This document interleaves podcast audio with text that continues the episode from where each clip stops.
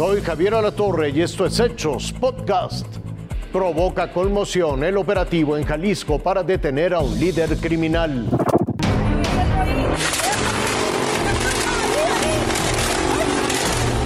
La persecución de Juan Carlos Pisano Ornelas, alias el CR, jefe de plaza del cártel Jalisco Nueva Generación, causó un enfrentamiento armado entre civiles y fuerzas federales en Tapalpa, Jalisco. Las balaceras duraron más de media hora en ese pueblo mágico del occidente del país. Guardia Nacional y Ejército Mexicano disparaban por aire y tierra a una pick-up roja.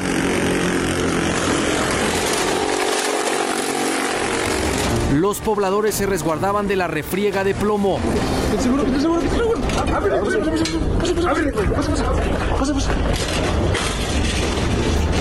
Minutos después, presuntos integrantes del crimen organizado quemaron vehículos y bloquearon tres tramos de carreteras y autopistas de Guadalajara, cercanas a Tepalpa. El resultado de los operativos fue la captura de Juan Carlos Pisano Ornelas, señalado por las autoridades federales como el autor intelectual del secuestro y desaparición del coronel de infantería José Grimaldo Muñoz, que viajaba de Jalisco a Zacatecas.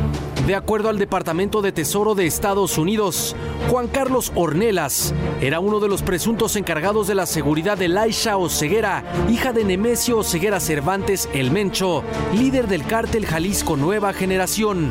El CR es uno de los líderes más violentos de esa organización criminal dedicada al tráfico de droga, armas y extorsión en los municipios de San Gabriel, Tapalpa y Zapotitlán en el estado de Jalisco.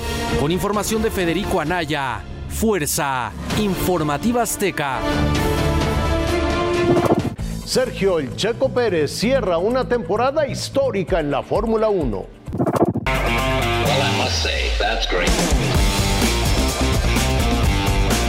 Simplemente no hay nadie como él en la historia. Checo Pérez es el mejor piloto mexicano de todos los tiempos en Fórmula 1 y lo dejó claro con el subcampeonato 2023. Algo especial para mí, pero lo más importante de mi temporada es que eh, hemos tenido unos momentos altísimos, eh, pero unos momentos muy bajos en, la temporada donde muchos eh, simplemente hubieran tirado la toalla, ¿no? Porque eran momentos muy duros con, con uno de los autos más dominantes en la historia. Checo inició la temporada extraordinariamente. En cinco carreras subió cuatro veces al podio de los vencedores. Well done, guys. Ah, we dominated this weekend. Ah, well done, guys. Well done. Nos llenó de orgullo al escuchar el himno nacional en Arabia y Azerbaiyán.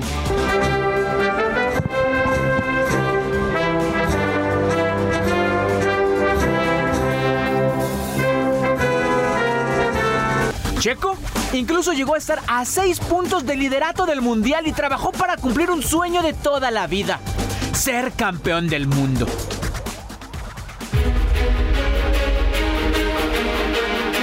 Pero el deporte da y quita. Después de ese extraordinario arranque comenzaron los malos resultados. A mitad de la temporada las críticas se volvieron incesantes y llegaron a decir que podía ser sustituido en Red Bull. Y es que los resultados no eran los mejores. En 15 grandes premios solo pudo subir cuatro veces al podio. Y eso, que tenía el mejor auto de la parrilla. Pero el momento que más corazones rompió fue en su casa y con su gente. 17 segundos y la carrera de Checo en México acabó. Nada, esas son las carreras, no es la primera vez que me pasan estos momentos. Soy un deportista, soy un atleta eh, y, ya, no hay más. Me voy tranquilo a casa porque yo di todo mi esfuerzo, lo di todo de mí y me voy muy orgulloso de tanto de mi equipo como de mí porque eh, al final, al final eh, darlo todo de ti es lo, que puedes hacer. Ya sin opciones por el título, Checo se enfocó en el subliderato y hacer algo que en 15 años nunca había pasado en Red Bull. Ser campeones de escuderías y hacer el 1-2 en el de pilotos. Ese logro lo pudo asegurar en Las Vegas. El año de Sergio ha sido espectacular. Solo su compañero de equipo lo superó. Pero lo que hizo Max fue irreal.